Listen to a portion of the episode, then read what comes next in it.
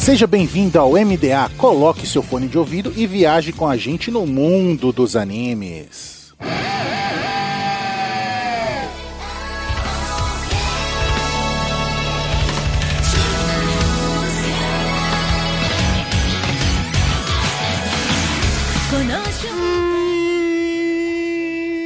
Estamos no ar com o MDA. Seja um navio pirata ou uma nuvem voadora, viaje com a gente no mundo dos animes. E nessa semana, vamos viajar no mundo de Hataraku Mao-sama.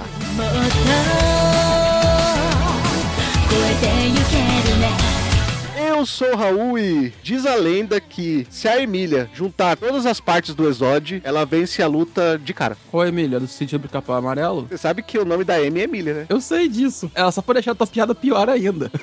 Melhor que isso, só se chegasse uma ou falar assim, eu amo a Emília. Um dia acontece. Aqui é o Lucas e. Ah, meu pai do céu, que saudade eu tenho do design da primeira temporada. Cara, é antimodernidade. Eu sou a favor da personalidade, mano. Tem, persona... Tem personagens que eu olhei assim, tá. Eu sou a favor quando o cara desenha o rosto do personagem. Então, não, não tá desenhado mais as coisas, cara. Então, exatamente, eu sei. Tá estranho, mano. Tá estranho. Extra, Lucas fala que não gosta do design da 3 Hz. Mandou fechar o estúdio. Pode ser também. Extra, Lucas diz que os designs de todos os animes modernos são um lixo e que a indústria de anime deveria morrer. Não, não. não tô- Não, isso aí é o Miyazaki. Isso é o Miyazaki. Mas esse da segunda temporada de Mao, tá triste, viu? Triste. Aqui é o Muriel e eu não- mal posso esperar pela quinta temporada, onde ele vai tomar os meios de produção e aplicar o socialismo no McDonald's. Mao Stalin. Não. Ah, não, não, não. Reformula isso aí. Do Mal Marx. Só acho genial o anime que o rival do McDonald's ser o KFC. O Henry tinha que estar aqui exatamente nesse podcast pra gente saber os detalhes dessas franquias no Japão. Mas faz sentido porque, vamos ser sinceros, que o frango frito é muito forte no Japão. Não, e, e sem sacanagem, é, como eu morei fora, lá fora o KFC é muito mais forte aqui no Brasil. Mas muito mais forte. Tem KFC que disparado por tudo quanto é canto, velho. Comer um balde de frango frito com molho é maneiro demais. Pô, e aquele franguinho apimentado, então. Hum, bom demais, é. KFC, manda um lanche pra nós aí. KFC patrocina a gente. Aceitava, viu? Aqui é o Carlos e. Peace Jack, Samar, Jack. Cara, eu adoro. Eu adoro o alfabeto deles, cara. Mais alfabetos estranhos, vamos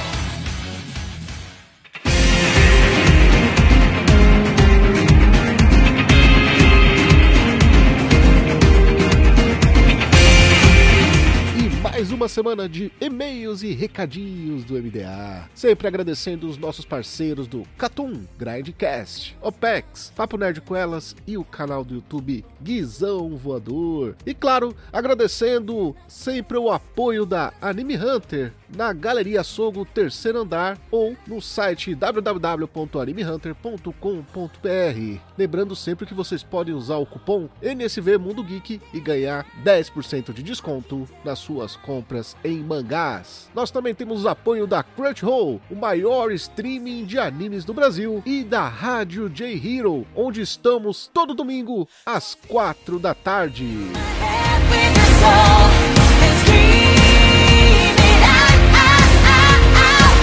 君の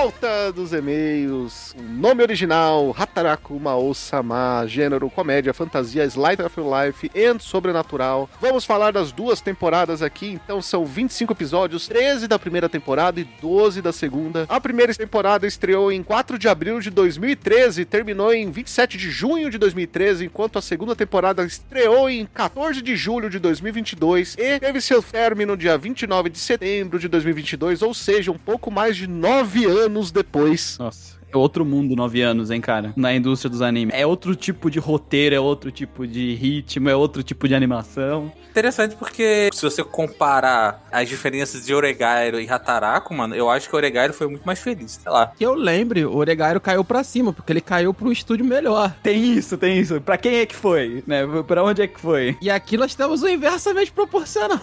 Exatamente. No Brasil, você só consegue ver a segunda temporada, porém a segunda temporada está em português na Crunchyroll. Os estúdios estúdios, como eles comentaram. A primeira temporada é feita pelo estúdio White Fox, super conhecida por Steins Gates, Goblin Slayer and ReZero. Já o estúdio 3 Hertz, o Sun Hertz, é o estúdio de Sword Art Online Alternative Gangay Online, inclusive a, a única temporada de Sword Art Online que presta. E do filme Black Fox, que é um filme que foi feito em parceria com a própria Crunchyroll também, né? Foi, eu lembro. O pessoal ficou hypado por esse eh, filme até que ele lançou. Aí quando ele lançou, o hype passou. Cara, até no quesito direção, a mudança é tremenda, porque a primeira temporada da Watch Fox foi dirigida por Naoto Hosoda, diretor de Mirai Nikki, Juni Taisen e Shuffle, enquanto a segunda temporada do outro estúdio 3 Hertz foi dirigido por Daisuke Tsukushi, que é o diretor do Isekai Cheat Magician e Girlfriend Note. É, mas convenhamos que nenhum dos dois assim me, me, inspira muita confiança. Só o sobrenome Rossoda. Primo, né? É o primo pobre. É a família Hosoda sempre aí, né? A tia dele chegou no- no- lá na casa, sabe, no Natal, falou assim, pô, arruma um, um trampo pro teu primo aí.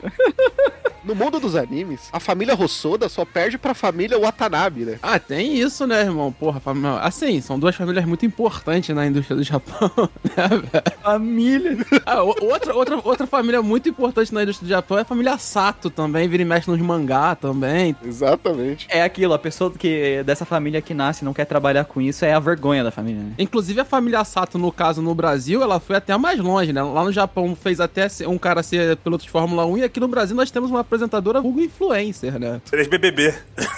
Mas tu vê a influência, o nível altíssimo que eles têm no mercado de entretenimento, cara. A dublagem brasileira é feita por eles, os grandes escudeiros aí da Crunchyroll, o estúdio Som de Veracruz, com direção de dublagem de Matheus Caliano. A fonte da obra é uma light novel com argumentos de Satoshi Uagahara e artes de 029, eu não falo japonês, mas deve ser Oniko. O rei demônio Sadao está a apenas um passo de conquistar o mundo, quando é derrotado pela heroína Emília e forçado a se deslocar para o mundo nosso, vulgo Japão, vulgo Tóquio, né? O vulgo, a única parte do mundo que existe pros japoneses. Exatamente, né? É, Ele saiu de uma ilha pra morar em outra ilha, foi isso que aconteceu. Isso aconteceu. E como conquistar o mundo é o único desejo do nosso querido rei, rei demônio. Então, obviamente, são necessárias umas novas situações para que ele consiga desenvolver o seu plano e conseguir dominar esse novo mundo. E logo por causa disso, ele vai trabalhar no McDonald's. Eu vou dizer que o rei demônio descobriu um demônio maior que ele. O capitalismo. Inclusive, é uma frase que existe na primeira temporada, né? Que é maravilhosa. Como o poder do capitalismo consegue controlar tudo e a todos, cara. Isso é muito bom. Tanto que, pra dominar esse novo mundo, né, que onde não existe magia, o nosso Mao aí, o Sadal, ele tem que dominar a empresa mais influente do mundo, que é o McDonald's. McDonald's. Não dá, cara. A empresa do palhaço. Não Não, consigo. não consegue, Moisés. Agora tu falando disso, só, só imagina o palhaço saindo de um carro. Não dá. Pior que o palhaço aparece na primeira temporada, alguma cena. Aham. Não, cara, assim, esses contextos assim que eles colocam é maravilhoso nessa obra, cara. Antes da gente começar a falar da animação, né, a gente começou a introduzir isso aí. É complicado a gente fazer um comparativo da primeira eh, pra segunda temporada, que são praticamente 10 anos, né? São 9 anos e alguns meses. Tranquilão, velho. Tem gente que tem filho durante esse período de diferença de tempo. Além da questão de 10 anos que a mídia em si ela muda bastante, bem rápido, né? Tu tem a questão que a própria situação narrativa da história é muito diferente entre as duas primeiras temporadas, né? Primeira temporada é basicamente comédia, a segunda temporada existe um roteiro narrativo que vai de uma ponta a outra. Eu discordo um pouco, porque assim, a segunda temporada ela só consegue ser ah, do jeito que ela é, porque a primeira, a primeira temporada o foco tá em a gente conhecer os personagens, construir os personagens e a relação entre eles, né? A inter-relação entre eles, como eles se comunicam com o outro, como eles reagem a diversas situações. Então a primeira temporada ela é toda pra dar a construção do grupo de personagens, as interações entre eles, pra daí a história poder focar no- na, na construção narrativa agora que você já conhece o grupo, sabe como eles se comportam. né? Até é bom pro autor quando faz esse tipo de coisa, né? Mas teve anime aí que no primeiro episódio já colocou as cinco peças do Exódio. Não precisou de uma temporada inteira introdutiva, não. Ah, tem esse detalhe. E depois nunca mais usou- Não, porque jogaram no mar. jogaram no mar. né? Foi parar em Ente Isla, né? O Exódia. Exato. Foi- Fez o caminho ao contrário, né?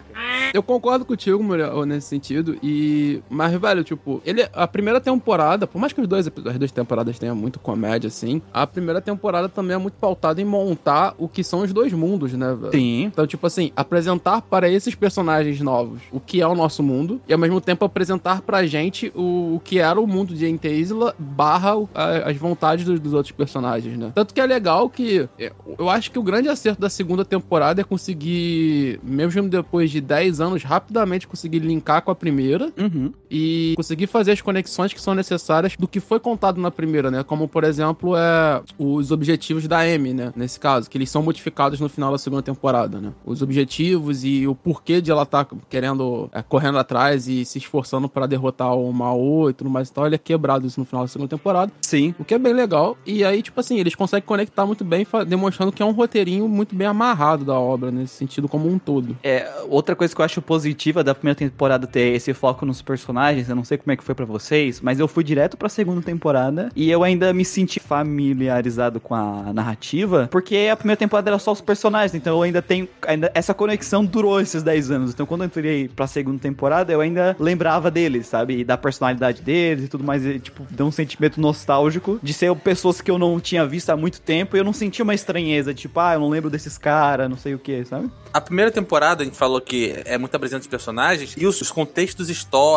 e de sociedade de Ente Isla, né? Porque o, nosso contexto assim, de sociedade é, é, contemporânea, a gente vive. A lista maldita! A gente, a, a gente conhece, não tem, não tem jeito. É tipo assim, é do nosso dia a dia. Aí a gente assiste um milhão de animes aí, então a gente já sabe o que é. E os contextos de Ente Isla, eles são muito básicos. É tipo assim, tem uma, uma, uma- uma organização lá da igreja que é corrupta e, é, e- e, tipo assim, é isso, irmão. A coisa mais complexa pra tu lembrar era que, tipo assim, tinha uma inquisição dentro da igreja lá. E é só isso. Não tem nenhum nível maior de complexidade. Então, a primeira temporada, ela é muito, de novo, como vocês falaram, apresentações e ela é, é comédia e slice of life. Ela- a- o, o roteiro dela é basicamente assim: ó, deu merda, vamos resolver? Mas eu vou te falar, cara, assim, é, sendo muito sincero, o que eu mais gosto em Hataraku Mal-sama é o ato de eles ficarem zoando com o mundo, a partir de uma perspectiva totalmente fora do comum, né? Então, eles ficarem brincando com esse negócio do capitalismo, fazendo piada, como, por exemplo, fazem piada no início da primeira temporada que a Amy conseguiu alugar um apartamento e ela fica esfregando na cara dos caras que eles- ela tem um ar-condicionado. E, e, tipo, ela é atendente de telemarketing. Isso, né? Eles fazendo essas várias piadas com o nosso mundo é a coisa que mais encantava no roteiro de Hataraku Mal-sama, porque eu acho muito bem assertivo as piadas que eles vão fazendo, o desenvolvimento das coisas que eles vão construindo ali e tal. Então, sendo muito sincero, eu fui pra segunda temporada, no caso, eu comecei a ver a segunda temporada sem ter visto a primeira e parei no meio por causa que a gente gravar o cast e voltei pra ver a primeira. Eu senti algo muito parecido com o que o Muriel sentiu, de eu não precisar ver a primeira, de, de novo, mas eu senti vontade de, de assistir por causa desses detalhes, porque ele tem ainda na segunda, mas é menos, entende? A comédia é muito espertinha, né, cara?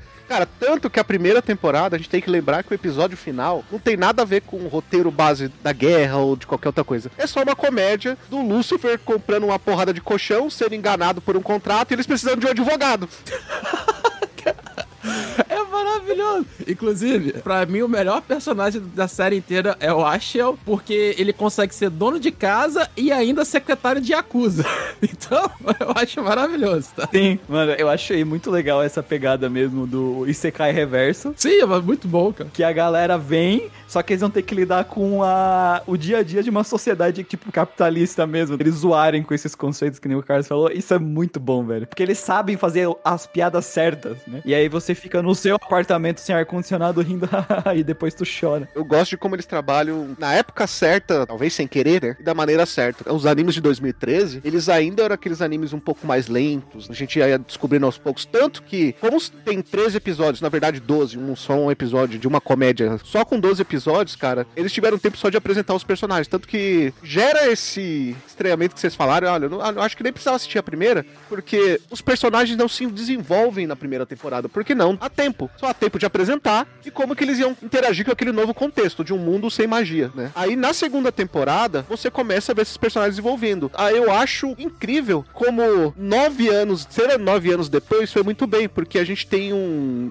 uma maneira de trabalhar roteiro hoje em dia para animações muito mais dinâmica. E você sente isso na segunda temporada, né? Até na maneira de os personagens interagir e se desenvolver. Porque é, é natural, todos os personagens se desenvolvem de maneira extremamente natural, inclusive o Mao, né? Porque ele é o rei, então começa a agir como um rei, ele começa a pensar como um rei e fala: peraí, naquele contexto daquele mundo lá, realmente, eu não fiz isso, eu faria isso, e olha, eu fiz aquilo ali aquela vez, isso aqui funciona aqui, né? Que ele começa até a pensar na questão, ah, peraí, só funciona desse jeito porque eu unifiquei o mundo lá, todo mundo era meu adversário, hoje em dia eles trabalham junto comigo, não sei o que, são meus parceiros. Talvez se eu fizer desse jeito aqui, funcione, né? Então, a história, se você parar pra pensar, até que tem um roteiro até que um pouquinho denso na segunda temporada, porque tem bastante coisa pra apresentar de roteiro, porque personagens já são todos apresentados, né? Eu discordo um pouco que não tem desenvolvimento da primeira temporada. Pra mim tem, mas não tem tão linear quanto você, assim, você espera de uma obra de fantasia, aventura, enfim, tudo mais. Eles não tá. É claro que vai ter um desenvolvimento ou outro, mas não há tempo de fazer muita coisa, porque praticamente a gente tem um personagem a cada episódio sendo apresentado. Mas ainda assim, eu acho que, tipo, ele consegue te mostrar algumas nuances, tipo, tipo de Ente Isla, até da própria Amy, porque ela é aquela personagem que, por exemplo, ela, ela veio acompanhar o Mao e matar o Mao. Só que ela vê que o Mao, pô, peraí, o cara é o, é o rei demônio, mas ele não. Não, não age de acordo com isso, entendeu? O próprio Axiel é o cara que, tipo assim, pô, tu vê que ele é mais. Ele tá mais preocupado em ser o braço direito e em dar um suporte pro Mao do que qualquer outra coisa, entendeu? E deixa algumas. é, Assim, o desenvolvimento da, da história que eu falo, porque você começa a ter algumas dúvidas e entender. Peraí, isso é uma dúvida da M. É, talvez o cara não seja realmente tão mal assim. Talvez ele entenda os humanos, entendeu? E você, como espectador, fala assim: tá, porra, mas eu vi, eu vi, ninguém me contou. Eu vi na primeira temporada, lá, lá no, no, no prelúdio lá, que ele tá. Ele, ele deliberadamente mandou atacar os humanos. Então, Como aquele cara é esse cara? Por que ele é assim? Eu tô vendo. Mas no dia a dia ele fala assim, pô, peraí, mas pela forma de agir, talvez ele tá fazendo aquilo pra proteger a galera dele. Eu não tô vendo. O anime não tá me falando. Mas as, os diálogos, as atitudes, elas me levam a crer. Sabe, o anime é, é um anime de comédia, é um anime idiota, digamos assim, porque é, é- é bobo. Mas eu acho que ele não me trata como um idiota, entendeu? Eu acho que ele, tipo assim, é aquela comédia que, pô, mano, tu prestar atenção, tu consegue ver o roteiro ali. Durante a comédia, ele tá construindo no subtexto, no plano de fundo, ele tá construindo foreshadowing narrativo pras coisas que ele vai acabar trabalhando lá na frente na narrativa. Inclusive, o que o próprio Lucas comentou, né? O que a gente tem na primeira temporada ali, é uma introdução da, de como a Amy começa a enxergar o Mao, né? Fala, peraí, esse cara aqui é aquele lá? Uhum. É o rei do submundo? Até isso é muito bem trabalhado o- já na, no- na segunda temporada, que você tem o arco ali da colheita, né? Uhum. Que ela relembra todo o trauma que ela passou, porque ela fala, peraí, o cara que destruiu a fazenda do meu pai, não sei o quê, eu- é um absurdo esse cara ir lá mexer com plantação. Eu não quero isso, não sei o quê. Ela começa a ver ele trabalhar e tudo mais. E ela- aí você começa a ver os comparativos e tem um diálogo que eu acho de suma importância. E ele fica muito no subtexto ali, que é a hora que ela chama uma O de demônio e fala, não, peraí, quem chama a gente de demônio são vocês. Nós, pra gente, a gente é normal. A gente vive em um mundo onde tem várias raças diferentes e a gente vive em conjunto. É isso. Quem achou por bem chamar tudo isso de demônio e falar que todos eles são do mal foi você e sua igreja. Assista! Crítica do capitalismo e da igreja, olha só.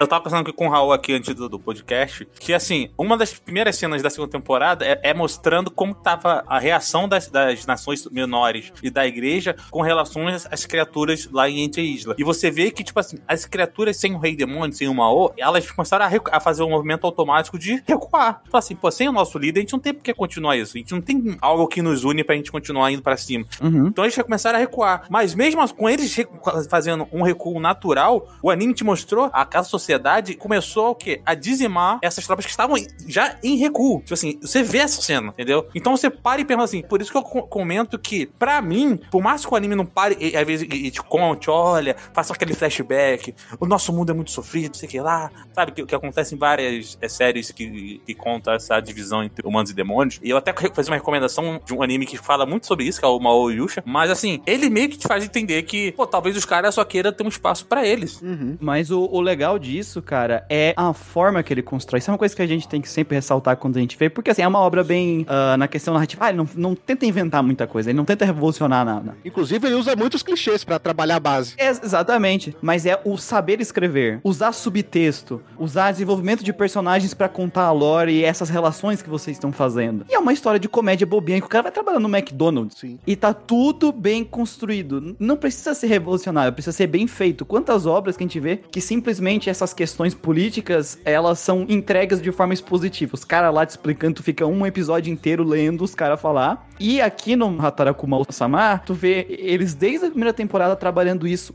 no subtexto por trás. E aí nessa temporada a gente vê algumas coisas um pouco mais é, diretas, mas não expositivas, mas funciona porque lá atrás ele fez essa construção no subtexto, nos personagens, sabe? Então isso é uma boa escrita dentro de uma obra bobinha de comédia que o cara vai trabalhar no McDonald's. A gente fez um podcast no, no passado de clichês que a gente comenta mais ou menos isso, cara. O que é o clichê? Clichês são fórmulas de contar algo ou fazer algo que a gente já sabe que humanamente dá certo. As pessoas gostam daquilo. Só que você precisa de ter uma motivação pra aquilo. Eu posso fazer, tipo assim, o cara que é o fracassado do colégio, mas na verdade o cara é o super fodão. Eu posso fazer isso. Todo mundo fala, é isso aí mesmo. Pô, mas se tu entregar um cara que ele esconde o poder dele e é fodão só porque ele quer esconder, é uma merda. Tu fala que tu, mas você, você, como espectador, você começa a olhar e falar assim: tá, você tá me tratando como um idiota. Você só quer me entregar o underdog lá fodão porque você quer brincar com esse meu sentimento de superação. Mas você não tem um contexto, mas um motivo por isso. Construção, né? Tem uma construção por isso. Eu acho que é muito essa linha. O vilão que não é o vilão, né? É, um cara, é o cara que é tido como cara mal, mas não é tão mal assim. Beleza, a gente conhece uma porrada de histórias que são assim. Uma porrada. Pô, Inclusive, é muito clichê das próprias light novels da época, né? Se você parar pra pensar, o protagonista homem, que é um nice guy mal visto, e a protagonista mulher, que é a bipolar, era muito comum naquela época. Você tem o Toradora, você tem o próprio Shana, você tem várias obras da época que tinha exatamente esse estereótipo de personagem. Essa mesma composição de personagem, sim. Sim, e os personagens que entram depois eram exatamente os mesmos. É a Loli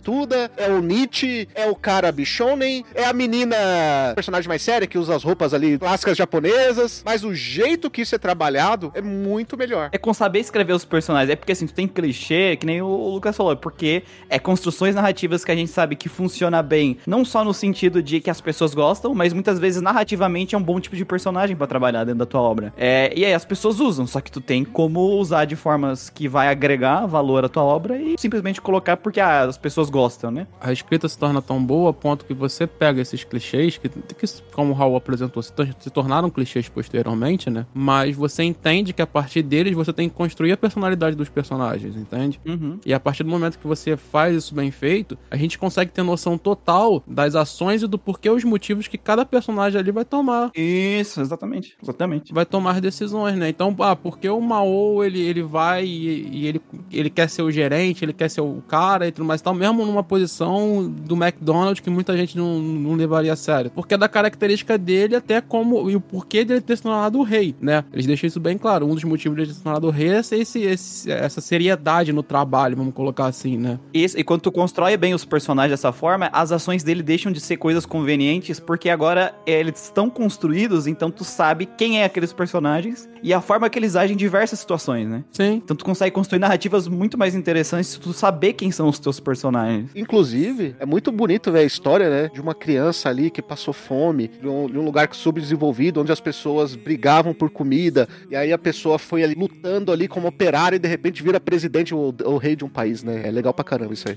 Não, eu, eu acho bacana porque, por exemplo, você tem o próprio Lucifer ali, né? Que, pô, mano, se você conhece um pouquinho de, de, de qualquer eh, religião, você conhece, sabe o que é Lúcifer, o anjo caído, né? Uhum. E aí você tem aquela coisa, tipo assim, pô, você quer acender os céus? Então você, você quando o Lúcifer aparece, Oba, ele usa esse argumento pra traição de Lúcifer. Não, você, ele, ele- traiu porque ele quer voltar aos céus. E a partir do momento que ele vê que o Mao ainda está em, de- em pé, não é um, não se tornou um lixo como ele pensava, ele volta a ser o servo de, de Mao. E no futuro, ele finge que trai o cara, o sacerdote lá, pra ajudar o Mao. E tipo assim, é, ele finge atrair pro, pro sacerdote criar um caos, pra esse caos fortalecer o Mao. Tipo assim, cara, é, é- é- tipo, é, é inteligente, faz sentido. Não é o cara que fingiu por trair por trair ali naquele momento.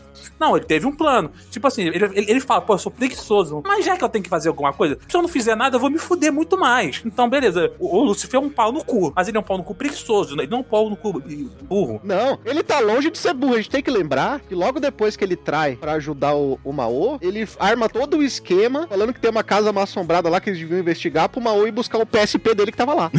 Cara, esse episódio é ridículo. O pessoal fala assim: não, é como assim? O cara estava desaparecido há anos. Como pô, tem comida aqui? Aí ele fala assim: ah, não, é porque eu e o, o, o Oba tava aí. Ah, você não achou interessante avisar isso, não? É, é um detalhe, detalhe. Isso vai também na personalidade do próprio Lúcifer, que é tipo assim, vamos ser sinceros, com certeza a organização do mundo do mal é melhor do que a igreja que tá lá e, e principalmente a porcaria do paraíso. Os malucos são muito otários.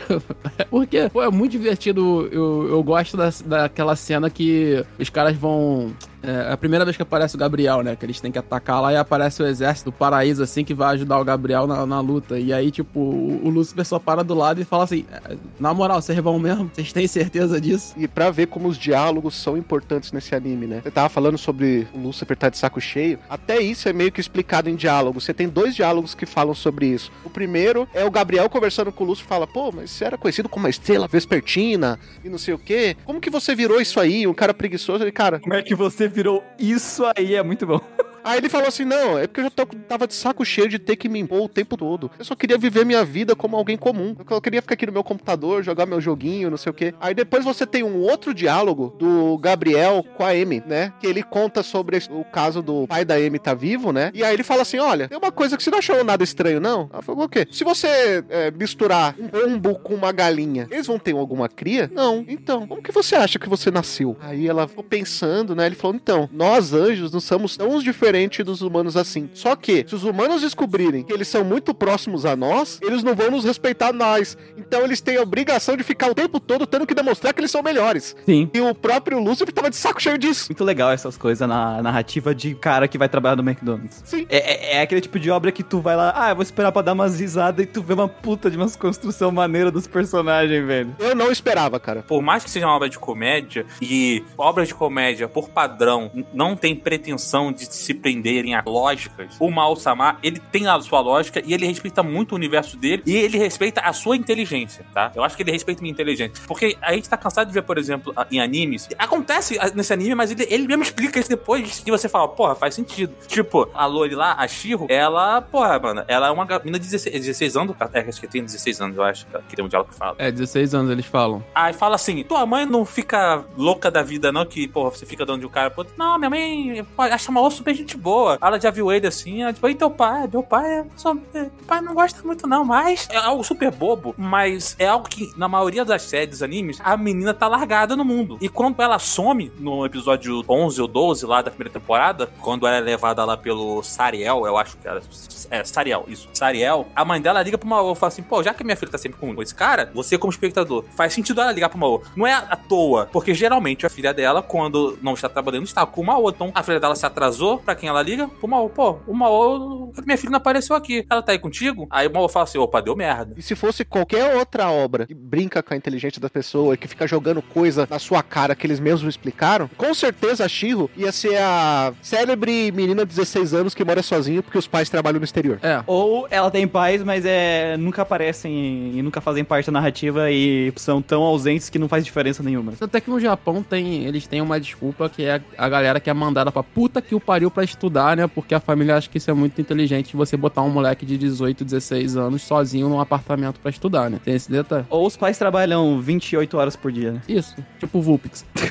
o detalhe que eu acho mais legal de vocês estarem comentando isso é que um bom roteiro, bem desenvolvido, bem acertadinho, principalmente na, na indústria de anime, que tem não tantos, ele até te possibilita que a história flua naturalmente, se desenvolva, seja bem feita, sem precisar de uma direção foda e uma animação foda. Porque, vamos ser sinceros, nenhuma das duas temporadas de, de Hataraku Sama tem uma grande direção, ou tem um bom, tem algo assim esplendoroso. Não, Uhum. ele sabe fazer o beabá pra deixar o roteiro andar, entende? Você não precisa, por exemplo, ser é, Hinamatsuri. Hinamatsuri é uma obra que também tem um roteiro espetacular, absurdo, assim, de, de, de bem feito. É uma obra, do jeito que o Lucas falou, ser uma obra de comédia que entrega muito a mais, mas aí Hinamatsuri Hinamatsuri tem um a mais por causa das porra do e da falta de sem noção que tem no roteiro, de ter uma animação absurda, né? E até é necessário nesse sentido pra você ter a narrativa do que é feito no nonsense de Hinamatsuri. Aqui, você não precisa tanto disso e, e, e, tipo assim, não sei se por bem ou por mal, não é entregue, tá tudo bem, saca? É claro que a gente queria ter uma puta animação da porradaria que eles têm lá em cima, esse tipo de coisa, mas não é necessário, sabe? Tipo, a história tá entregue de qualquer jeito, mesmo sem isso. Eu gosto muito como a história, ela é bem encaixadinha. Você pega, por exemplo, a história dos pais da Amy, né? Ali você tem na primeira temporada. Primeiro a, Amy mostrando o passado dela, né? De, de sendo tudo destruído. Pra entender o ódio que ela tem do Mao e por que que ela não consegue compreender que o Mao é, pode não ser essa pessoa que ela, do, do jeito que ela enxerga. Aí você entra na segunda temporada. Você tem um diálogo dela falando sobre, ó, sua mãe pode estar viva. Pra quê? Pra encaixar com o fato que a mãe dela é ligada com o passado do Mao, né? Pra você trabalhar o passado do Mao. E aí você tem o arco do, da colheita,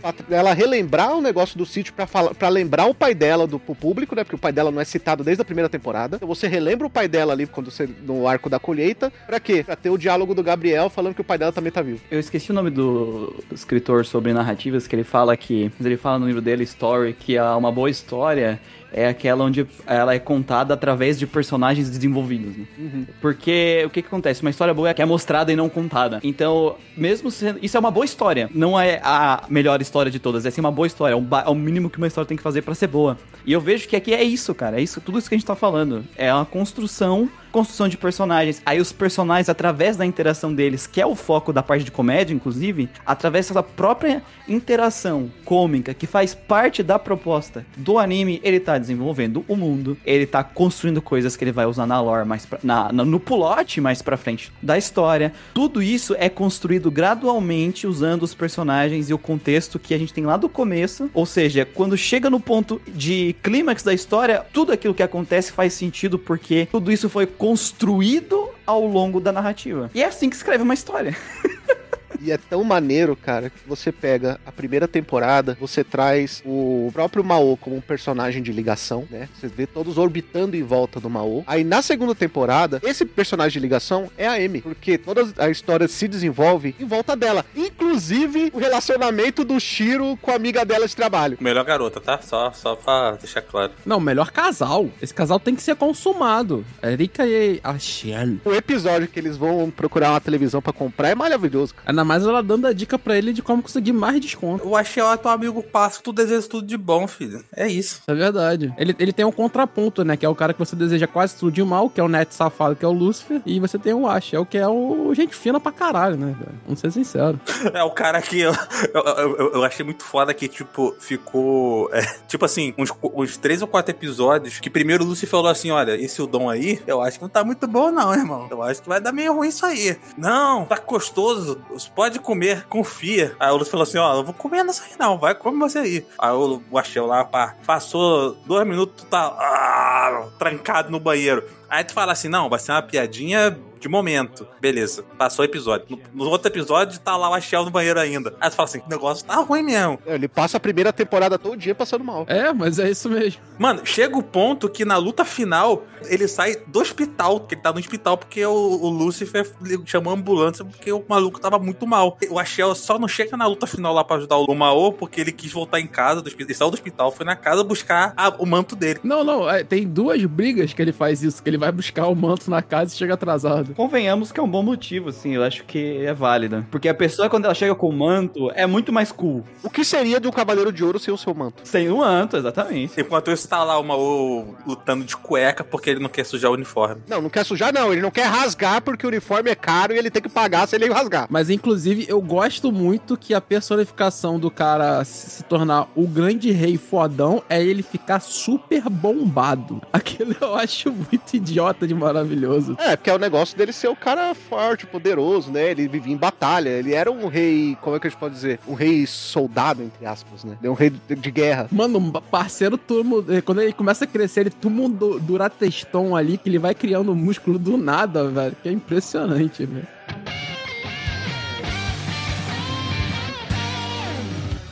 Sabe que eu achei muito bacana? Você vê que as coisas vão se encaixando. Arco de praia. Porque você pensa, ah, beleza. Já que tem todo o clichê do mundo, é claro que vai ter o arco de praia. Aí você vai vendo aos poucos assim, você vai pensando, ah, isso aqui não tem nada. Não tem nada. Você conhece um personagem novo, que é o Camil, né? Aí o, o chega, ele explica como que tá a situação no todo mundo. Fala, ó, pessoal lá estão falando que você morreu. O pessoal tá querendo tomar conta lá e não sei o quê. Aí, de repente, o Mao, que o tempo todo necessitou da Amy na segunda temporada pra chegar à sua forma de mágica, né? Porque ele perdeu toda a magia, porque ele gastou tudo na, na batalha no nos primeiros episódios. Ele vai lá e se desenvolve. Aí, não, mas como é que você conseguiu? Ah, então, sabe aquela espada que o, que o tava segurando? Eu deixei ele cuidando. A espada eu fiz com o pedaço do chifre que você cortou de mim. Então ele ainda tem a minha magia do outro mundo. Cara, encaixa, sabe? É bem feitinho, não precisa ficar explicando muita coisa. É um diálogo de 5 segundos que fala, ó, explicou, não ficou solto, é isso. E que faz sentido, né, cara? Não é só o, o arco de praia, o arco da que eles vão pra fazenda colher, sabe? Tudo encaixa. Inclusive, depois do arco da fazenda, é quando o próprio Mao começa a pensar, né, como, como um líder, né? Como um rei que ele é. Ele fala: pera, olha, se eu fizer as coisas desse jeito, talvez sejam melhor. Olha como eles trabalham aqui em conjunto. Olha como um conjunto talvez seja melhor. Ali ele aprende que bom mesmo é o comunismo. É, cara, é por isso que eu falo que na quinta temporada ele vai estar unindo toda a humanidade em volta do comunismo. cara. É isso. É que ele não fala o terceiro nome dele ainda, né, cara? O terceiro nome dele é Stalin, eu já falei. Stalin, é. Não é Stalin, é Marx, irmão. Stalin matou gente pra caralho. E o Mao também. Até aí, quantas pessoas você acha que o Mao matou? Agora ele quebrou teu argumento. Verdade. Mas o pai do comunismo é o, é o- é o Marx e o Lenin. Eu prefiro o Lenin, então. Não, ele não precisa ser o pai do comunismo, ele só precisa ser um comunista. Ainda nos comparativos, né? E como a, a história se desenvolve. O Lucas falou isso no começo do podcast. E a diferença da direção pra primeira e a segunda temporada aí, quase 10 anos depois. Ah, cara, tipo assim, as duas direções não são grande coisa assim, não. Eles trabalham muito com plano contra plano, trabalham muito com basicamente focar na cara dos personagens, um planinho mais aberto pra você entender o que tá acontecendo. tá? Se você for comparar, já trouxe comparação com o Hinamatsuri, o Hinamatsuri tem uma direção fantástica. Tipo assim, tem coisa acontecendo na frente, atrás, de tudo quanto tá acontecendo, primeiro plano, segundo plano, trocam de plano de forma bizarra e faz maluco. Isso aqui não, cara, é uma direção super das duas temporadas, cara, não tô fazendo diferença não. É uma direção que é super tranquila, não, não inventa a roda. E eu acho que ela faz mais uso do bom roteiro que ela tem na mão pra narrar aquilo, entende? Assim, ela é ok. Ela não compromete. Tanto que, tipo assim, se você sair da primeira temporada assistindo tudo de uma vez, você- tu não vai sentir nem muita diferença. Sendo muito sincero. Porque é, é plano padrão, é plano de estruturação básica. É tipo assim, ah, o personagem vai estar falando aqui, então eu foco nesse personagem. Aí, se tu quer trocar, tu faz um contraplano. Aí depois tu vai lá. É, é foda falar aqui em podcast, porque a pessoa não vai ter noção visual, né? Mas, mas joga, joga no YouTube aí, começa a ver o que é plano contra plano, é over the shoulder, esse tipo de coisa. Joga no YouTube que você vai entender. É basicamente isso que a obra faz, entende? Pra alguns planozinhos de, de combate, ela tentar fazer alguma coisa diferente, mas também não ser nada demais. Aí, nesse sentido, eu acho que até a primeira temporada é mais inteligente do que a segunda. Eu achei que os combates na primeira, aquele combate final lá com o Saru, é, é melhor do que o combate com o Gabriel no final da, da segunda. Mas de resto, assim, cara, a paleta de cor não muda muito, é bem. Eu, eu acho que o que mais modifica mesmo de uma temporada pra outra é, é realmente o character design, igual o Lucas falou. Tanto que a trilha sonora também é meio esquecível, saca, da obra. Então, É, a única trilha sonora que, tipo assim, dá pra tu lembrar é, é quando ele vira uma o fodão, que é aquela tan, tan, tarará. Fora isso, ca- caguei. eu chuto até que deve ter muito folha e muito trabalho de música, de sound design, que deve ser de banco de, de som, esse tipo de coisa. Então, não acho que deve fugir disso. Não é nada de especial, não, tá ligado? Acho que o que carrega muito essa obra mesmo é o roteiro, que a gente já comentou aqui, que é super bem amarradinho, com as ótimas piadas que tem, e por aí vai. A animação. E não precisa, sinceramente não precisa. Falar em traço da primeira e segunda temporada, seria o Sariel da primeira temporada o James da equipe Rock? Parece, lembra. Pior que lembra. Lembra? Pior que eu, eu, eu pensei a mesma coisa quando eu tava revendo, eu falei assim, cara, parece muito James, velho. Uhum. Segunda temporada também se passa um pouco de tempo depois da primeira, né? No contexto da obra. E o Sariel, ele engorda de tanto comer McDonald's, né? Porque ele vai lá no McDonald's direto tentando dar ideia na gerente, né? É muito bom que quando ele chega lá, isso no primeiro episódio da segunda temporada, ele chega lá e a, a gerente tá com a bebê no braço e ele fala não!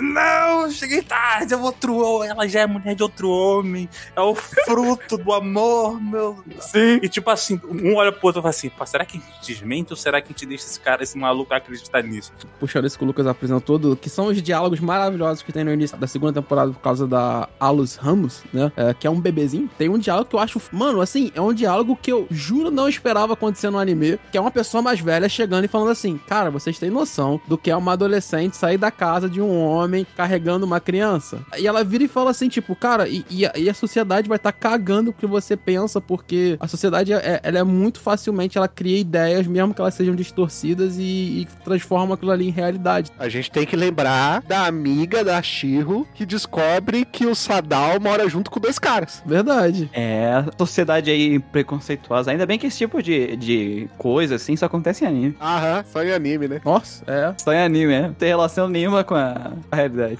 Trilha sonora, tem alguma coisa que encantou vocês? Tem trilha sonora? Esse era o meu ponto principal, viu? Mas é isso, cara. O, o anime não tem essa parte técnica ah, abrangente, nada que vale a pena falar da parte técnica. A edição é normal, os planos são direção, direção de fotografia. pff, É medíocre, né? É, parabéns por ter feito o mínimo, né? é, é isso. É isso. É medíocre no contexto certo da palavra, né? Porque às vezes as pessoas entendem errado quando a gente fala medíocre. né? É, mas é. O pessoal pensa no lado negativo, mas é literalmente mediano. Não tem muito o que falar dessa parte técnica. O que a gente tem que falar é, pô, roteiro, construção de personagem. Construção de personagem é maravilhoso. É um grupo de personagens muito divertido de se acompanhar. Nenhum personagem ali é sem graça, sabe? Uhum. Tirando o Oba. O Oba é sem graça. Mas o Oba, ele tá ali pra ser sem graça, ele tá ali pra ser saco de porrada. É, tem um contexto, né? Mas é legal, cara, como você falou, Raul, de, de, de o roteiro tá sempre sendo amarradinho, que existem acontecimentos na segunda temporada que são linkados ao Oba. E você consegue entender, tipo, o- a importância desse personagem pra essa narrativa, mesmo ele sendo um bosta e mesmo ele só aparecendo em pouquíssimos momentos, né?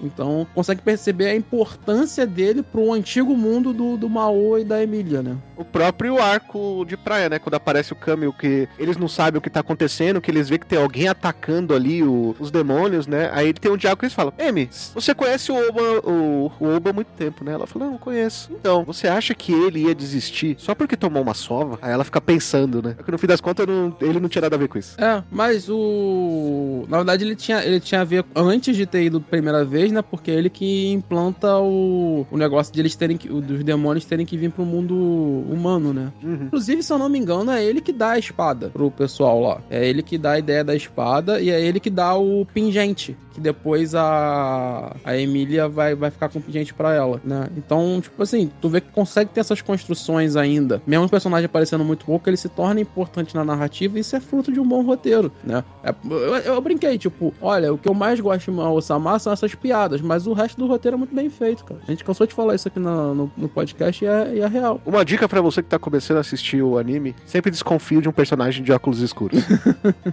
Eu adoro a piada com o Saro, é o que é tipo assim, ele vai lá, ele tá de óculos escuros e o pessoal fica assim, por que porra ele tá usando essa merda? Depois você descobre, conhece a Layla também, tem um contexto, é porque os anjos têm olhos roxos, né? Então, pra não descobrir que eles são anjos, eles colocam óculos escuros. É porque os anjos também não são espertos bastante a ponto de comprar uma lente de contato, né? É, é. Não tem lente de contato no mundo deles. É a tecnologia muito avançada pra isso. Exatamente. Ele não precisava nem ser um anjo pra gente achar que ele era um pau no cu. Ele acedia as minas, mano. A Rico foi lá comprar café, o maluco vai, vai dar o troco pra ela, passa a mão, e ela fala assim, mano, que o maluco sem noção. Tipo assim, é legal, é- eu acho foda porque ela fala assim, mano, esses caras aí sem noção, não sei o que lá. Bom que, segundos depois, ela conheceu o príncipe Achiel. Príncipe. Ele só não gosta de uma menina, né? Ele não gosta da Amy porque ela é tábua, né? Ele fala que ela não é atraente. Coitado.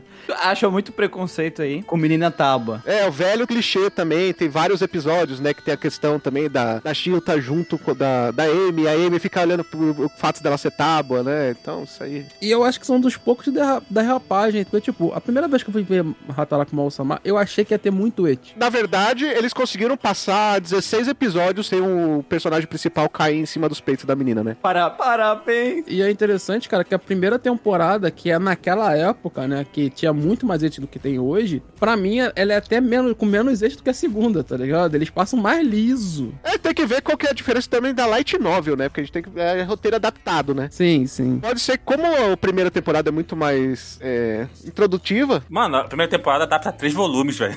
três volumes. É três volumes só? Só três volumes. Caraca, é muito pouco, né, velho? Então provavelmente vai tá- aquela cena dela cair nos peitos deve estar no volume 5, 6. Por aí. É, possivelmente, possivelmente. E, mas assim, eu, mas eu acho interessante que eles passam muito liso nesse sentido, assim, de, de- dos clichês basicão de Eti. É claro, tem um ou outro, né? E eles podiam ter pulado essa cena, né? Eu ia falar isso agora, pode ter na, na visão nova, mas pô, é adaptação, os caras podem mexer aí pra lidar com esse tipo de coisa, né? É, e outra, não ajuda em nada, não é uma piada engraçada, é um eti batido, Ué. sabe? sabe? Eu, eu te falei antes da gravação, ma- ô, ô, Raul. Os caras, os japoneses, a mão dele fica, tem que desenhar uma cena. ah, tá pegando o peito da mina. ah, fica a mão do cara, tá ligado? Eles, eles não conseguem, é um vício, é um vício. É a magia, é a magia. Eles desenham o mangá do cara caindo, quando eles vão ver, a mina já tá embaixo. Esse é, uma- é uma maldição, Raul. Eu acho que é uma maldição já. no- Exatamente, é uma maldição. Não é, é que eles têm um cheque lá. Checklist, a checklist. É, é, é, ele faz o roteiro lá. Ah, beleza, vou agradar os caras que são fãs de ação, os caras que são fãs de comédia. Checklist da, da editora. Como? Ah, ah, agora, ah, pera aí, tá faltando aqui a- agradar os punheteiros. Vamos aqui, pera aí. Ah, vamos fazer essa cena aqui. Ó, vamos agradar os punheteiros. Mas, mano, eu, eu acho que, tipo assim, os punheteiros já são meio agraciados nesse sentido com, a- com as piadinhas de peito que tem na primeira temporada. O que os caras fazem de piada que a gente tava comentando, de uma setaba, outra não sei, tudo mais e tal, e um leve closezinho nos peitos da Tiro e tudo mais, é, é assim. E, cara, quer ver uma parada que eu acho muito bacana? É o a Tiro cansar de falar. Ela é um personagem de 16 anos e tudo mais e tal. O Mau é mais velho, né? Não é dita a idade dele, mas ele é mais velho. Alguns milhões de anos. É, mas assim, vamos- vamos, traduzir isso pro nosso mundo, vulgo humano, assim. Vou seguir a, a base do gato. É o que tá escrito no, no, na certidão de nascimento. Na certidão de nascimento dele deve estar uns 20, 20 e pouco. Não existe romance entre os dois, basicamente, pelo lado do Maô. Só do lado dela. É, só ela aqui. Só pro lado dela, mas pro lado dele não. Pra saber se os tarados gostaram, eu vou ver aqui, ó. Hataraku Mao-sama, Huli, 34.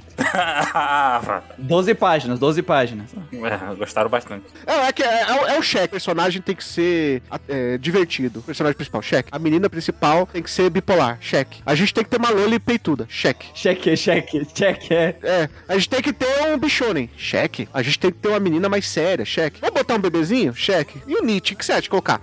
Cheque. O Nietzsche. Peraí. E ó, vamos colocar aquela mina que vê os caras e já fica imaginando os caras se pegando? Cheque. O velho Paulo Cu, cheque. Cheque. Ah, peraí. Tá faltando alguma coisa. Deixa eu ver, eu já coloquei isso. A mina velha que parece que é a Loli, que é a Emerald, cheque. Peraí, tá faltando alguma coisa. O que, que é que tá faltando? Já sei. O episódio ela- onde elas vão nadar pra elas ficarem tudo de biquíni e a menina na série ficar com uma roupa mais fechada. Cheque. Peraí. Tá faltando o mais importante. Ah, já sei. Vou botar a cena que o cara cai nos peitos dela. Aí é o último cheque, é o checão, assim, sabe? É o 10 da prova. É muito estranho falar checando num contexto de putaria e eu não pensar no errado. É tanto que na checklist essa parte aí é, é três quadradinhos pra assinar mais de uma vez. Exatamente. E olha, se, a gente parar pra pensar, a primeira temporada, o que chegou mais próximo de Eti só foi a cena do, do biquíni. A cena mais próxima, até a cena do, da, dele cair no peito dela, foi uma, foi o Gabriel, sabe? Que, a- que abre o, a, a camisa da Amy pra jogar uma maldição nela aí, só pra fazer a piada do, do no final do mal falando assim: ih, tô vendo teus peitos, hein? Aí ela vai lá e fecha a blusa assim. E aí ela fica, tipo, em vez de ela ficar puta, ela fica constrangida. Tô cansada demais pra ficar puta, ela só fica constrangida. Ah, meu pai. Cara,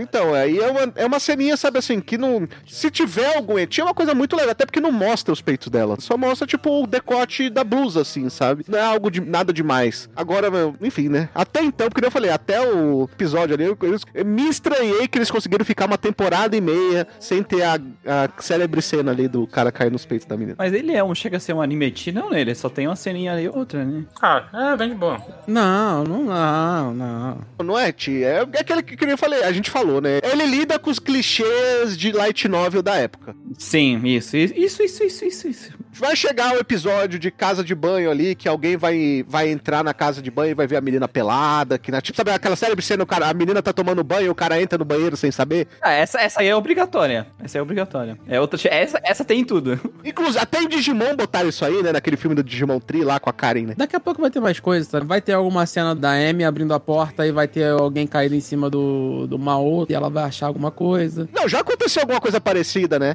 Que essa foi a cena que o Mao tava conversando com a Amy Amy lá e a Shiro chega e abre a porta e acha que os dois estão juntos. Ah, tem, isso aí, isso, isso tem, isso tem. Esse é outro cheque também, né? Mas, tipo assim, cara, tem certas coisas que, que esses clichês, assim, eles são até ok. Porque, por exemplo, a, a primeira temporada, a parte da Rico, né? Ela é muito de ela ficar zoando a Amy, que a Amy só fala do Maoto. Ela só fala dele. Então, tipo assim, ah, mano, tu tá afim dele. E, e- e faz muito sentido na nossa sociedade ela, ela entender isso. E, a construção vai acontecendo, sabe? Na segunda temporada expande, até a avó da Shiro fala, fica zoando isso. Né? É verdade.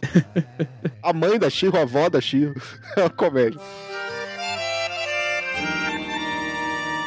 Bom, gente, chegou aquele momento, né, em que a gente vai para as considerações finais e notas para Harakuma Osama. As qualidades de Mal-Sama, elas são muito claras. É um roteiro que não é complexo, é um roteiro, assim, bem linear. As, as informações, se você estiver prestando atenção, se você estiver se divertindo com o anime, você vai pegar elas e vai conseguir interpretar o que precisa ser interpretado. É um anime de comédia e uma comédia eficiente. A gente acabou de comentar que tem uma cena de hate ali, alguma coisa do gênero. A gente gravou o podcast de Index e, por exemplo, o Index é muito pior. E Index ainda tava num nível muito aceitável. Que é, assim, não é aquele nível que pra mim é, quebra 250 leis da ONU. É aceitável porque tu tá comparando com outras coisas. É aceitável dentro de um, de um parâmetro, né? Dentro de um escopo. É Isso. Como um cara que assiste anime, tá de boa. Sim, sim. Só o fato de não ter nu- nudez ou tentativa de nudez com uma mina de 14, 13 anos, pra mim já ganhou, porque é o que mais tem nesses animes, é essa cena. Basicamente aqui o Lucas falou: Nossa, não tem pedofilia, que incrível. Não tem. Ponto, cheque. o autor de Samurai X acabou de dar dislike no podcast. Ah, nossa senhora. Pesou o clima do programa agora. Pesou, pesou. Lucas tá coberto de razão, velho. Sim. Não tem o que fazer. Como o outro Lucas lá do nosso site fala, é, os criminosos aí é foda, tem que fazer. E tem bastante. Mas assim, é, brincadeiras à parte, os problemas, eles não são críticos o suficiente para que comprometa as qualidades. Sim, sim. É, entendeu? Tipo assim, tem hate, tem hate, mas não é nenhum hate que seja violento ou visualmente agressivo ao ponto de eu falar assim, complicou. Não tá passando pano pra estupro, né? É, não tá. Se todo et de anime fosse nesse nível, nossa! Tava ok, né? Tava de boa. Não na questão visual, mas na questão de comprometer a personagem. Por exemplo, lá a gente falou muito de Fire Force no, no- no passado, que a, a mina gato lá, tirando a parte visual, mesmo que o eixo não fosse visual, pô, você compromete muitas vezes uma personagem que é super foda, reduzindo ela a um objeto de punheta. Uhum. Tu perde muito narrativamente, né? E Mal-Sama tem essas brincadeiras, mas eu, eu não vejo comprometendo, entendeu? E é rápido. Não é que nem certas obras, né? Que eles pegam uma criança de 10, depois que o tempo passa com 15 anos, ficando nu como mulher e um velho de 50 anos babando pedindo pra ele fazer esse jutsu de novo, né? É. Pra isso aí, muita gente passa pano, viu? É, eu gosto de Mal-Sama porque ele, ele consegue ser eficiente nas qualidades e ser breve nos defeitos. Cara, segunda temporada a gente falou muito pouco aqui, mas a segunda temporada ela eleva a obra no questão de, de desenvolvimento, de contexto, de mundo. Dá pra fazer muito mais. Eu acho que a segunda temporada adaptou também mais uns 4 ou 5 volumes. Ou seja, a gente ainda, sei lá, adaptou no total 9 volumes de Light Novel. É muito pouco pra uma obra como Mal-Sama. Dá pra fazer mais. E eu tenho fé de fazer mais. Depois do que aconteceu com o Oregairo e aconteceu com o Index, aconteceu agora com o Hataraku, eu tenho fé e eu acredito que sim, dá pra trazer obras do passado e fazer com que elas façam sucesso no presente, entendeu? A minha nota vai ser 7,5 porque eu ainda vejo muito desenvolvimento pra frente. E eu acho que dá pra melhorar muito. Eu acho que dá muito pra unir essa comédia, esse, esse carisma de personagem com uma boa ação, com uma boa animação, com uma boa trilha sonora. As minhas críticas são muito mais técnicas, sabe? E como a gente tá falando do anime, talvez se a gente estivesse analisando a Light Novel, talvez a minha nota fosse maior. Mas como a gente tá analisando o anime, eu vou dar um 7,5. Tá- Ficou faltando, principalmente na primeira e na segunda temporada, técnica. Ficou faltando. Melhores animações, segunda temporada. Perde muito em character design, perde muito, muito. A M da segunda temporada é outra personagem. Uhum. Se tu olhar rápido assim, velho, tu, tu acha que são duas minas de dois animes diferentes. Tem personagens que tá, tá igual. A Shell, pô, tá, tá igualzinho. O Lucifer tá igualzinho. Pô, mas a Amy, mano, para a protagonista da série, foi um esculacho, entendeu? Foi um esculacho. Então, assim, tem esses defeitos que foi um preciosismo, talvez, do estúdio em querer botar a cara deles no anime, mas é preciosismo, não se faz. Então, 7,5, mas esses dois pontos e meio que eu tô tirando é muito mais por ponto técnico. Assim, esse foi um anime que eu lembro que na época que eu vi eu gostei pra caramba. A minha expectativa dele ter uma segunda temporada era nula. Eu até tava comentando com o Raul que eu tô com a impressão, assim, como eu sou. Hoje eu tô mais por fora dos animes, eu tô muito mais focado em jogo por causa do meu podcast. Eu não, não sei disso, mas eu fico como uma pessoa de fora uma impressão que hoje tá tendo muito mais segunda temporada desse tipo de obra do que quando eu assistia anime antigamente, sabe? Tem porque tem demanda de streaming, né, velho? Isso, é porque eu tô com a visão de fora, né? Eu tô com essa impressão. É, aí vocês podem confirmar pra mim aí que vocês são os especialistas. e aí eu fiquei muito feliz de ter a segunda temporada. A terceira temporada foi confirmada pra 2023. É, pois é, aí, ó. Cara, eu fui muito agraciado de ver e de. Aquele anime teve aqueles personagens tão bem construídos lá na primeira temporada que durou nove anos comigo, aqueles personagens. E eu reassisti a segunda temporada e, putz, tá funcionando pra mim isso aqui, sabe? E é tudo aquilo que a gente falou, gente. Olha a construção que um anime de comédia faz usando construção narrativa de personagens e tudo mais. Uma história bobinha. Nenhuma história pra ser boa precisa ser fantástica, revolucionária, é, quebrar paradigmas da mídia. Mas, pô, isso aqui é uma boa história. Isso aqui é uma história bem escrita dentro do que a história se propõe a ser. Ô, Muriel, é engraçado que tem um anime que ele tenta ser super revolucionário chamado Mahou Sensou, que depois de quando o anime foi lançado, o autor falou assim, esse bagulho é muito ruim.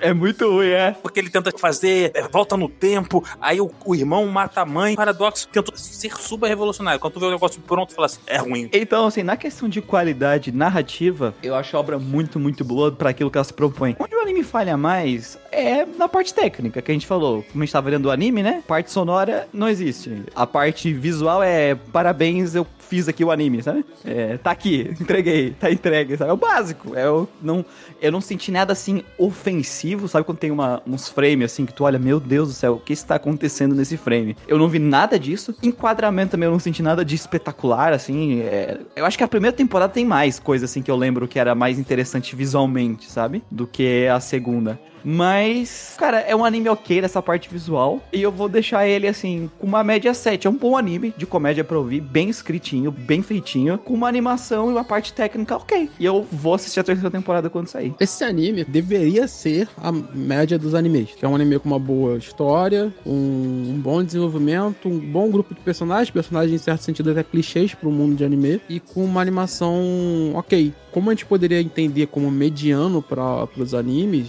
poderia ser Hataraku Sama, sabe? Então ali o 7, Deveria ser, né? Deveria ser, né? O 7, aquele anime, pô, esse anime é maneiro, mas é mais um anime, esse tipo de coisa. Só que, cara, tipo assim, tem muito anime aí de que tenta construir história que não tem metade do roteiro, da qualidade de roteiro que tem essa obra de comédia, sabe? Index! Mas não é só Index, tem vários, sabe? Inclusive tem um Kimetão aí na, na, na veia que não tem nenhum grupo de personagens próximos, sabe? E a super darkzeira, né? E, e, mano, tipo, faz falta, tu faz falta tu conseguir perceber é, o quanto uma coisa bem escrita, fazendo beabá, sendo bem desenvolvido, sendo bem narrativamente feito, e mesmo sem um apelo visual muito grande, ele consegue entregar, sabe? Então eu não consigo dar uma nota mediana pra ele a partir do momento que o universo de anime não me apresenta nisso, sabe? Enquanto eu tenho certeza que ele é acima da média dos animes que tem por aí, por causa da história que ele me entrega. E, por fim, ele ainda me entrega uma ótimas piadas como o capitalismo é o rei demônio do nosso universo, sabe?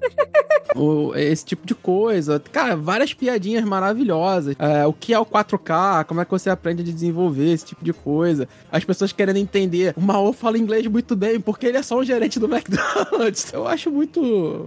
Muito, muito gostosinho de assistir. Então eu dou um 8 pra Ataraku Mao-sama. A gente veio de alguns episódios onde a gente tava sempre batendo no roteiro e falando que a animação era muito maneira e não sei o quê. Tirando o Enix. É, tirando isso. Inclusive, o último que saiu foi o próprio Cyberpunk. Isso, isso. Na minha opinião, pessoal, meio que um mal na questão de entretenimento. Consigo sentir a tua tristeza pela sua voz. Sim, porque as pessoas prezam muito mais pela beleza da animação, pelo design do, do personagem, do que pelo roteiro, sabe? Uhum. Pra mim, o roteiro muito mais relevante. Mesmo quando o roteiro é bem desenvolvido dentro de uma série de clichês. Lógico que Hataraku Sama não é uma obra nota 10, nota 9, sabe? Assim, tá longe disso. É uma obra que trabalha clichês de maneira inteligente, mas também não é nada inovador. In- Inclusive, trabalha um monte de clichês aí que a gente vê em 500 mil light novels. A animação também, a parte técnica, é ok, sabe? Você vai assistir, você vai gostar e tá bom. É uma obra de comédia, eles não vão gastar ali o budget de um, de um anime da Jump número 1. E às vezes o anime da Jump número 1 tem esse budget todo aí. Mas, cara, é um anime que surpreende. Eu não tinha assistido até então. Até conversei com o Lucas esse tempo atrás sobre isso. Falei, não, não tinha assistido. Assisti essa semana as duas temporadas. Me surpreendi porque todo mundo que falava desse anime falava, ah, é a história do demônio que vai trabalhar no McDonald's. Eu achei que era uma história simples sobre isso, de sketch, alguma coisa assim. Mas me surpreendeu porque trabalha muito bem os personagens, trabalha muito bem os clichês. É claro que dá uma derrapada ou outra, mas enfim, né? É das light novels, não tem jeito, né? Gosto de como a adaptação trabalha a questão do roteiro, porque muitas vezes nessas obras assim, as adaptações elas preferem dar muito mais ênfase ao delícia, como o Muriel gosta de falar, Delícia. do que ao roteiro em si, né? Do que ao, do jeito que a obra trabalha. E, cara, é uma obra que é cheia de clichê? É. Porém, se você não prestar atenção em todos os diálogos que tá tendo, você não vai conseguir compreender a obra em sua plenitude. Porque tem coisas que não é jogado na sua cara. É só um diálogo que você acha que é bobo, que você acha que é só uma piada, mas tem muita coisa impressa nele. Por isso, minha nota é 7,5 e a média é 7,5. Olha aí que beleza. Olha. Um 2,7,5, um 7 e um 8. Média 7,5 pra Hataraku Mao-sama. E você, que achou de Hataraku Mao-sama? Fala sua nota pra gente. Deixe suas notas nas redes sociais. Se você quiser deixar aquele comentário grandão melhor aí e tal, pode mandar aquele e-mail pra podcast.mundodosanimes.com. E claro, se você quiser ser nosso parceiro, quiser nos ajudar ou quiser ouvir as piadas que a gente não pode deixar na edição, é só colar lá no Catarse. E catarse.me barra MDA. Claro, né? Sempre agradecendo Bárbara Rigon, Bruno Rezende, Guilherme Loureis, Henri Yamaguchi, Marcos Paulo e Thiago Patês por nos ajudar. Até o próximo episódio. Tchau. 売りだけのタイトウェアタイレンショーツな OM レッド抱いた希望選ぶため